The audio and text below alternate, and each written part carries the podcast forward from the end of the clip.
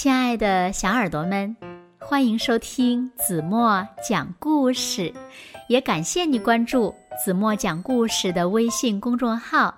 我是子墨姐姐。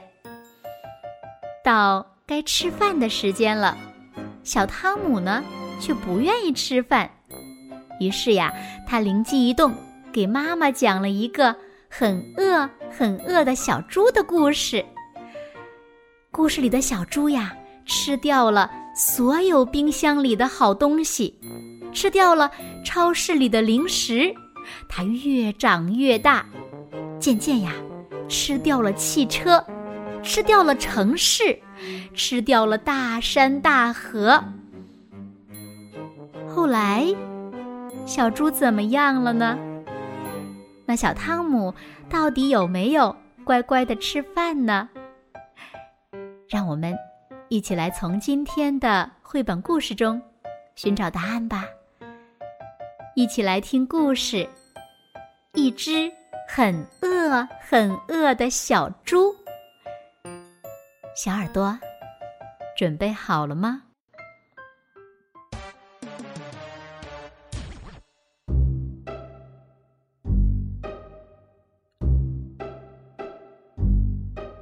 要开饭了。可是，小汤姆却一点儿也不觉得饿。他不想吃饭，于是呢，他对妈妈说：“妈妈，我来给你讲一个故事吧，你听好喽，我现在开始讲了。从前有一只很小很小的小猪，它呀很饿很饿。”所以呢，它吃光了所有的饲料。就这样，小猪长大了，然后就变得更加的饿。于是，小猪偷偷的溜进地下室，吃光了堆在那儿的土豆。就这样，小猪又长大了。同时变得更加更加的饿。于是呀，小猪溜到了超市，吃光了所有的玉米片、所有的披萨、所有的鱼排和所有的巧克力。就这样，小猪又长大了，同时它变得更加更加更加的饿。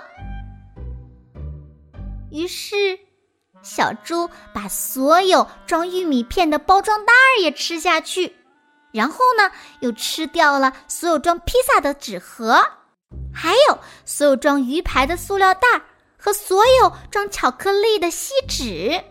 哼，就这样，小猪又长大了，同时变得更加、更加、更加。更加的饿，因为整个超市里已经没有可以吃的东西了，所以小猪就吃光了所有的电视机、所有的吸尘器和所有的洗衣机。就这样，小猪又长大了，同时变得更加、更加、更加、更加、更加的饿。小猪跑到了街上，它吞下了所有的儿童车、所有的自行车、所有的摩托车、所有的小轿车、所有的公交车，还有所有的地铁、所有的候车亭、所有的电话亭、所有的交通灯和所有的交通指示牌。就这样呀，小猪又长大了，同时也变得更加、更加、更加、更加、更加、更加的饿。于是，小猪吃掉了所有的居民楼、所有的幼儿园、所有的学校、所有的超市。还有所有的爸爸们的办公室，所有的妈妈们买漂亮手提包和帽子的小店，所有的大商场，所有的玩具店，所有的停车场，所有的火车站，所有的所有的机场，所有的游泳池，所有的游乐场。就这样呢，小猪又长大了，同时变得更加、更加、更加、更加、更加、更加、更加的饿。于是，小猪吃掉了所有的城市、所有的村庄，还有所有的山、所有的河、所有的原始森林、所有的荒漠。所有的海，所有的火山，所有的一切。这时，所有的东西都被小猪吃掉了，世界上只剩下了小猪和它大大的饥饿。啊，然后呢？小汤姆，快告诉我，告诉妈妈呀！妈妈在一旁听小汤姆讲故事，听得入神了。她很想知道后果。小汤姆回答妈妈说：“然后，这个故事就结束了呀。”啊，就这样结束了？哈，这也太可怕了吧！啊，好了，小汤姆，现在。我们可以开始吃饭了吧？嗯，好吧。现在我总算有一点点饿了。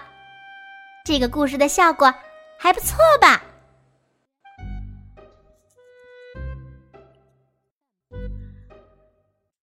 好了，亲爱的小耳朵们，今天的故事呀，子墨就为大家讲到这里了。那今天留给大家的问题是。这只很饿、很饿、很饿的小猪最后怎么样了呢？那小汤姆有没有乖乖的吃饭呢？请小朋友们认真的想一想，然后呢，把你们认为最棒的答案在评论区给子墨留言吧，让子墨看一看谁是一个最善于思考的孩子。好啦。今天就到这里吧，明天晚上八点半，子墨依然会在这里用一个好听的故事等你们回来哦。你一定会回来的，对吗？那如果小朋友们喜欢听子墨讲的故事，不要忘了在文末点亮再看，给子墨加油和鼓励。好啦，睡觉时间到了。请小朋友们轻轻的闭上眼睛，一起进入甜蜜的梦乡啦！晚安喽。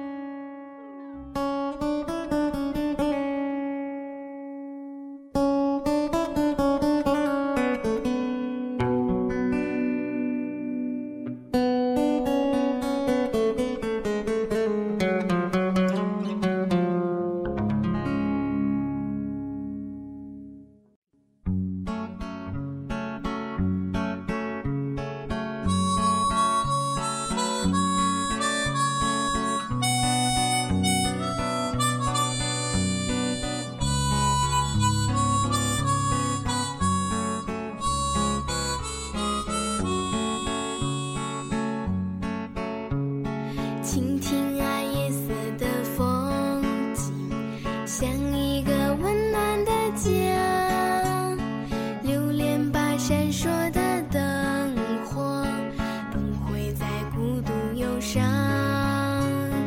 夜色中美丽的风景抛开你满腹惆怅